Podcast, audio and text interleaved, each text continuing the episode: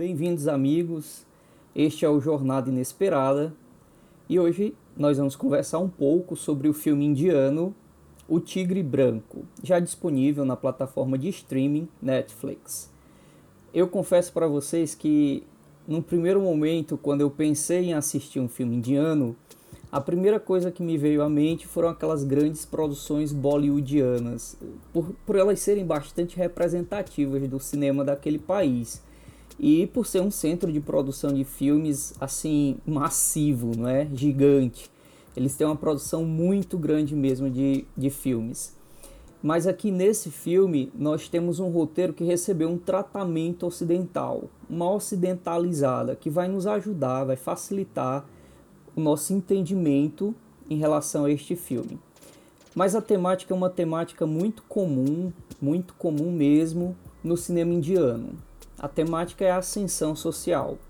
E muito provavelmente esse é um tema que se repete muito no cinema, porque aquele país tem dimensões continentais, tem uma população gigante, então tudo que acontece lá é muito grande. E as diferenças sociais e econômicas na sua população também são muito grandes. Claro que nós temos diferenças sociais muito importantes, né, impactantes num país como o Brasil, mas comparativamente as diferenças elas chegam a ser abissais, não é?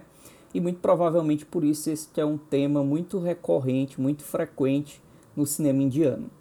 É, existe um outro detalhe que precisa ser dito aqui, é que naquele país existem questões, né, raízes culturais e religiosas que acabam magnificando, né, aumentando ainda mais o peso dessas diferenças. Então nós vamos acompanhar a jornada de um jovem indiano rumo à tão sonhada ascensão social, ou como ele mesmo chama na sua visão, a sua fuga do galinheiro. Ao longo do filme nós vamos sendo apresentados a uma sucessão de eventos e, e acaba que nós não conseguimos discordar muito da visão do protagonista sobre como a sociedade indiana é organizada. Entretanto, existem vários pontos discordantes, pontos de radicalismo que são bem questionáveis, mas compreensíveis dentro da realidade do universo do protagonista. Como a estrutura da narrativa é em flashback, desde o começo nós já sabemos realmente que ele ganhou, né? que ele foi vitorioso. Entretanto, essa estrutura narrativa ela funciona como um trunfo e funciona também como a principal é, falha do filme, porque a gente precisa saber e descobrindo como aconteceu esta vitória do protagonista.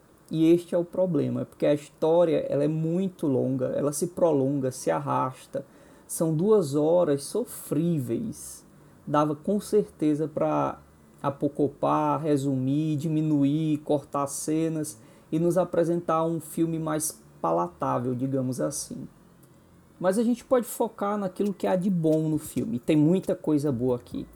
É, a gente pode perceber, por exemplo, a riqueza de detalhes que nos é apresentada no contraste que existe dentro da sociedade, dentro do país, da Índia, né? Então a gente percebe que na verdade existem duas Índias pelo menos macroscopicamente, né, existem duas Índias, uma de extrema riqueza e uma Índia de extrema pobreza. Ou como nos é apresentado ao longo do filme, pelas próprias palavras do protagonista, existe a luz e as trevas.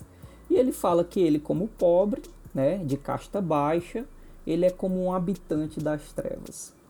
Este contraste ele nos é apresentado, e aqui eu destaco uma fotografia maravilhosa, que ela soma bastante nesta apresentação. As imagens são lindas, tanto das grandes belezas da Índia, como também da grande pobreza, da grande miséria. É, o momento em que isso acontece é ao longo do filme inteiro. E você vai percebendo como casa com a narrativa, sabe, esta apresentação é de uma sensibilidade que chega a alcançar a alma. Só por isso o filme já valeria a pena. Outro ponto muito importante e que me alcançou e me tocou bastante em relação às frases e o posicionamento do protagonista é a sua descrença em relação àquilo que nós chamamos de política. E ele sela essa descrença com uma frase muito forte que diz: Como é importante não ser pobre em uma democracia livre. E ali ele expressa a percepção dele de que os direitos e as necessidades da população eles sempre são postergados nesta população, né? Os políticos sempre privilegiam é, questões outras, principalmente seus principais interesses, não é? Uma outra frase também que, que marca muito essa visão dele de descrença com relação à política e aos políticos do seu país é quando ele fala: ah, se eu fosse político, eu daria primeiro para as pessoas saneamento, para depois eu dar celular. Parece uma frase dita quando você assistiu o filme, bem a esmo, sabe? De forma sem segundas intenções, mas existe sim uma segunda intenção muito forte nesta frase, porque ela é mostrada, ela é dita, né, no momento em que a tela foca é, nos bolsões de miséria. É uma população que não tem água para beber, mas que tem aparelhos celulares de última geração. Então, é um desenvolvimento que você não entende, né? Ele não é tangível. E o filme é bastante interessante. Eu convido vocês a utilizarem uma chave para assistir, que foi a que eu utilizei também, de se permitir perceber que em cada evento, em cada pensamento, em cada fala, em cada cena, o protagonista ele vai aos poucos rompendo com os grilhões que o aprisiona e assumindo uma identidade própria.